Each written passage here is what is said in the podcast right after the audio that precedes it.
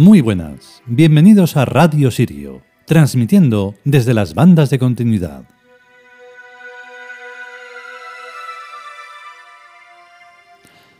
Pues debido a estos temporales tan brutales del caos climático, no hemos podido hacer nada, porque estábamos pendientes de a ver si iba a tirar algo o no. De momento y al final ha sido que no, pero hay que estar ojo a visor. Entonces, eh, volvemos eh, con un capítulo de los dioses amerindios. Ya quedan cada vez menos y ya solo nos queda crear una sonoridad para poder mm, meternos en más sonoridades. Porque después de los dioses amerindios vendrán los dioses chinos y hay que hacer cada una de las sonoridades. Menudo desafío.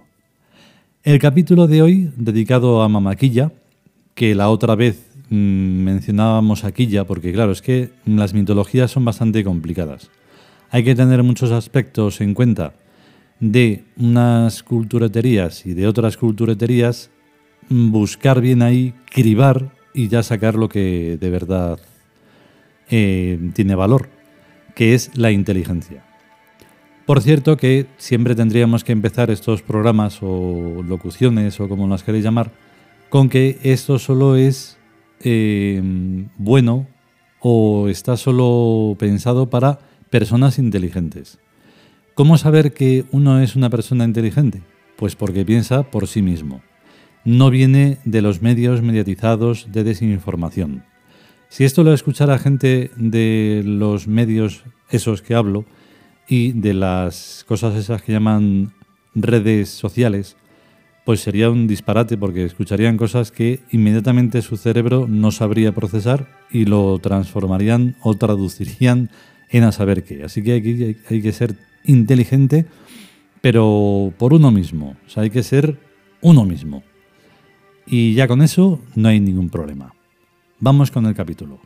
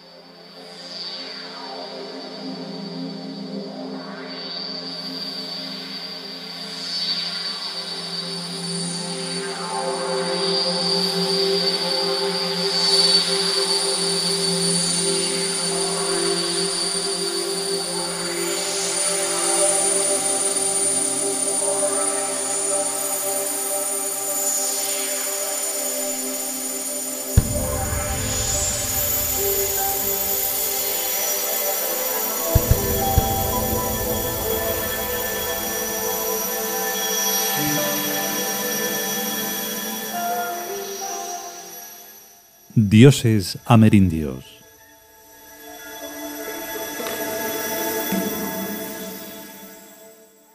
Mamaquilla.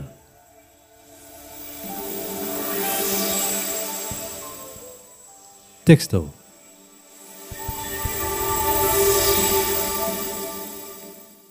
Esposa hermana de Inti.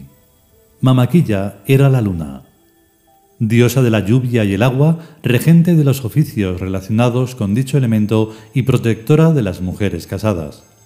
Con el nombre de Ixchel en la cultura maya, era además diosa del arco iris.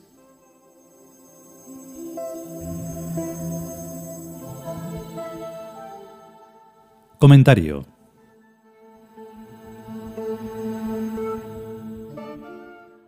Ya me parecía a mí ayer que Quilla es el diminutivo con el que el dios Inti, el sol, llama a su esposa y hermana.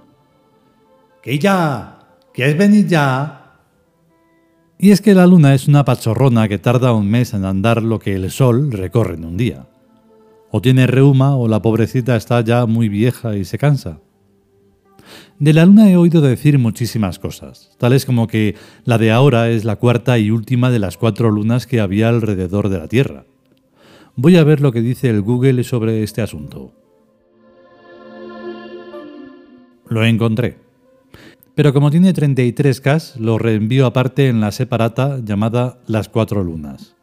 Si quieres que te envíe a tu buzón esa separata, me lo dices. Perdona, ahora tengo que escribirle a la diosa Mamaquilla. Hola. El rollo de las cuatro lunas es una barbaridad de largo, pero yo estoy casi totalmente de acuerdo con él. Primero porque cuando era chico descubrí por mi propia cuenta las leyes de Kepler al quitarle el corcho al agua del lavadero de la casa de mi mamá, que era un lavadero muy grande para que lavaran dos criadas a la vez y que estaba lleno de agua jabonosa. Lo que descubrí, entre otras cosas, es que el corcho gira cada vez más rápido en espiral elíptica y cada vez más cerca en torno al agujero del centro por donde se va el agua. Lo que quiere decir que la Luna acabará por caerse en la Tierra y que los planetas acabarán por caerse en el Sol. Y segundo porque ha habido ya tres eras geológicas, una por cada luna, y ahora mismo estamos en el cuaternario. De lo del cambio climático no me lo creo, pero que la Luna se está acercando a la Tierra unos cuantos kilómetros cada mes me lo creo a pies juntillas. Y eso significa que la gravedad está disminuyendo, pues lo mismo que el éter o cuor arrastra a la masa lunar hacia la Tierra, arrastra también a la masa terrestre hacia la Luna. Y esto hace que perdamos un poco de peso en general todos los seres de este planeta cada vuelta espiral de la Luna. Y por eso es el cambio climático. En lo primero que se nota es en el viento del aire, porque el aire pesa muy poco y es lo más fácil de arrastrar para la fuerza de la gravedad. En lo segundo que se nota es en el agua de los mares, pues el agua pesa más de tres veces menos que la tierra y también es bastante fácil de arrastrar hacia arriba. En lo tercero que se nota es en la temperatura, que cambia de frío a calor y de calor a frío más frecuentemente por el rollo antedicho del viento y del agua. Odiosa mamaquilla, tú bien ves que te hablo con confianza, y no tétricamente como hablan los científicos de estas cosas y la gente corriente de la actual humanidad cuaternaria. Ya que yo soy más bien uno de la humanidad mesozoica, o de la era secundaria, o de tu abuela, la segunda luna. Con lo que no estoy de acuerdo con lo que dice el de la separata es en que la central psíquica de los atlantes se ha apagado a causa del hundimiento de su civilización. La civilización material es una cosa y la central psíquica es otra cosa, completamente distinta. La materialidad de una civilización es lo que se ve con los ojos o se oye con las orejas, pero la centralidad psíquica es una fuente invisible de ideas que comparten inteligencias ubicadas en distintos lugares y momentos del espacio-tiempo con una misma cosmovisión y por tanto con un mismo modo de entender la vida y de vivirla. Los entomólogos estudian los insectos, pero no los entienden, pues la mente humana cuaternaria es incapaz de comprender a la superestructura de un hormiguero, ni de que una larva de gusano de seda, ni de cualquier otra clase de larva pueda cambiar su ADN cuando pasa a ser crisálida y después a ser mariposa o insecto adulto. ¿Por qué no pueden comprender a los insectos? Pues porque los insectos son un producto de la inteligencia reinante en este planeta en la era primaria o era paleozoica, que fue completamente diferente a la torpona inteligencia de la era actual. Ahora se supone que la ciencia es la rehostia, pero basta con fijarnos en su miopía mental para darnos cuenta de que la ciencia no ve más allá de sus narices. Mira, diosa mamaquilla, Procedente del monoteísmo cristiano, yo me he convertido en politeísta e idólatra, sin que nadie me obligara, sino solo por un proceso espontáneo surgido en mi psiquismo profundo. ¿Tiene esto explicación cuaternaria? No. Pero explicación mesozoica sí que la tiene. Mi nombre Kir significa pequeño grande e insecto primordial. Y aunque los insectos que hay ahora me dan muchísimo asco, pues son insectos degradados, siento muy profundamente de qué va mi rollo. Explicarlo desde luego no lo sé.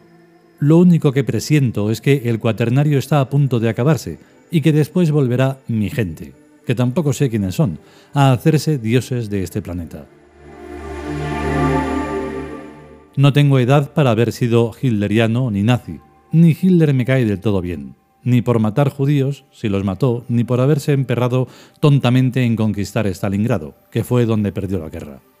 Tampoco soy neonazi, pues los nazillas me dan risa por los ridículos y obsoletos que son con lo de la raza aria de mierda, pero las ideas que el nazismo tomó de antiquísimas tradiciones y que asumió como propias coinciden perfectamente con mis propias ideas, o casi perfectamente. A mí me habría gustado que Alemania ganara la guerra, porque si la hubiera ganado, a estas alturas estaríamos en el siglo y año H8, y no en esta asquerosa era cristiana que parece que estamos. Y habría una única gran civilización en todo el planeta hablando alemán en vez de inglés, que es un habla y no un idioma.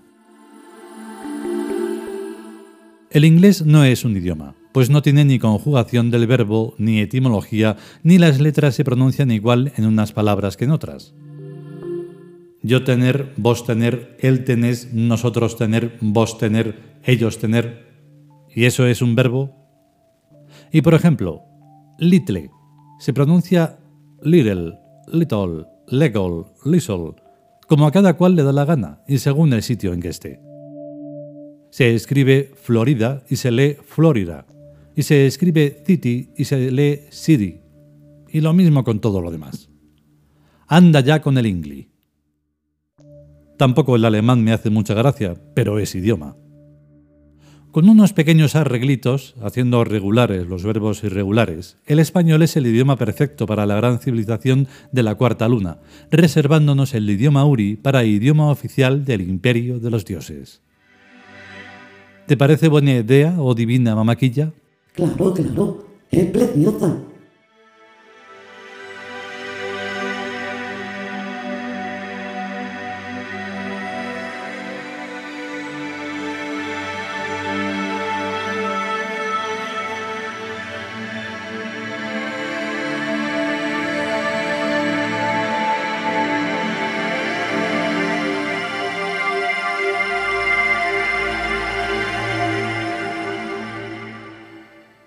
Y hasta aquí el capítulo dedicado a Mamaquilla dentro de los dioses amerindios.